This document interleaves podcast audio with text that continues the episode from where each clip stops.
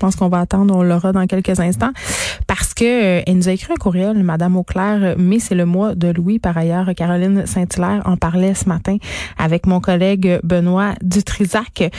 Parce que, bon, la vie des personnes sourdes ou malentendantes risque de se compliquer davantage avec la COVID-19. Et là, si vous vous demandez pourquoi, ben c'est parce que le masque, s'il devient obligatoire, imaginez le casse-tête, parce que pour bien des gens, euh, la façon dont ils ont de communiquer avec l'extérieur, c'est de lire sur les lèvres. Donc, Là, on parle de retour des enfants à l'école. Si les professeurs se mettent à parler, euh, en fait, avec un masque, mais pour ces élèves-là qui sont peu nombreux, j'en conviens, ça risque d'être tout un défi. On l'a, elle est avec nous, Madame Auclair. Bonjour. Oui. Bonjour. Écoutez, euh, comme petit préambule, en vous attendant, je disais que, bon, la COVID-19, évidemment, ça nous complique tous la vie. Mais pour les personnes qui sont sourdes ou malentendantes, si tout le monde se met à porter un masque, ça va devenir excessivement compliqué pour ceux, par exemple, qui lisent sur les lèvres. Oui, effectivement. En fait, jamais autant actuellement la population a été sensibilisée à la surdité à cause de la langue des signes que l'on peut voir en bas de l'écran lors des points de presse. Mais beaucoup de gens ne savent pas que les personnes sourdes euh, il y en a beaucoup là-dedans qui sont oralistes, donc qui parlent, qui ont, qui parlent, qui utilisent la lecture aussi labiale, donc ils lisent beaucoup sur les lèvres des gens, mais ne parlent pas nécessairement en signe. Alors lorsqu'on cache la bouche, ça devient un obstacle supplémentaire pour ces personnes-là. Et le gouvernement actuellement a imposé certaines règles pour les entreprises. Alors, beaucoup de personnes euh, sont comme, ils arrivent euh, pour euh, au service de la clientèle, essayent de communiquer autrement et ça devient plus euh, plus difficile. et les personnes au service à la clientèle doivent doivent savoir comment agir avec une personne sourde ou malentendante. Donc, la population n'est pas sensibilisée à la surdité de cette façon-là parce que ça prête tout, c'est un handicap qui est, est visible. Oui, ben c'est ça, c'est vrai qu'on ne sait pas comment agir euh, ni quoi faire. Qu'est-ce qu'est-ce qu'on doit faire pour vous faciliter la vie ou réussir à se faire comprendre, par exemple? Oui, en fait, hier, je vous aurais dit avec honnêteté d'accepter d'enlever le masque, mais j'ai réfléchi, c'est pas nécessairement une bonne idée parce que si on touche euh, le masque déjà, euh, c'est pas ça peut infecter ou quoi que ce soit.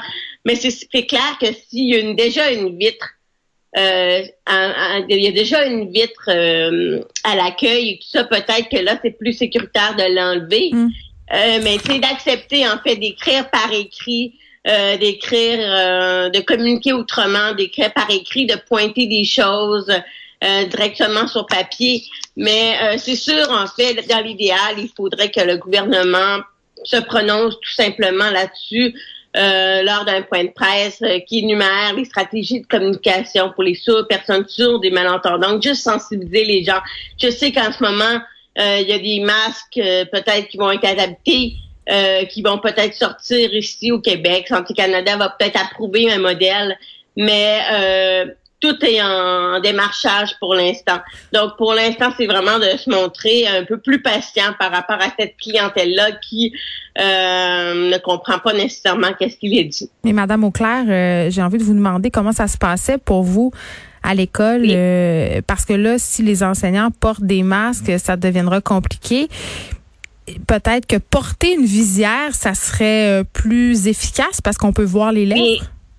Effectivement. En fait, il y a des masques adaptés pour les personnes euh, malentendantes, sourdes, donc qui montrent la bouche. Il y en a euh, aux États-Unis, euh, ça existe. Donc, il y a beaucoup de modèles qui existent aux États-Unis ailleurs, mais qui sont pas nécessairement approuvés ici au Canada. Donc, dans l'idéal, oui, ça serait d'avoir un modèle avec une vitre au centre, un plexiglas ou dense au centre, donc des, des, des vitres transparentes qui permettent de voir la bouche alors, dans l'idéal, si le service à la clientèle pourrait porter ce type de masque ça nous aiderait grandement. Puis en même temps, je vais me faire l'avocat du diable. On se dit des personnes sourdes, des personnes malentendantes, c'est quand même pas la majorité des personnes qui sont présentes dans la société. Là, on a peine à trouver des mesures pour l'ensemble de la population. Peut-être, vous comprenez le gouvernement de peut-être pas se centrer sur cette problématique-là en ce moment, même si elle existe, Madame Auclair. Oui, c'est ça. Mais en fait, euh, je vais juste vous dire une petite statistique. Ça représente environ le ça représente euh, environ 10 à 15% des Québécois. Donc, c'est énorme. Oui, c'est ça. En fait, c'est une perte auditive. et il y en a qui ont des appareils auditifs mais il y en a aussi qui ont des implants cochléaires. Moi, j'ai un implant cochléaire. Donc, ça, c'est une chirurgie dans le cerveau euh, qui fait que j'entends la parole, j'en comprends mieux la parole, mais euh, je dois encore dépendre euh, de la lecture labiale.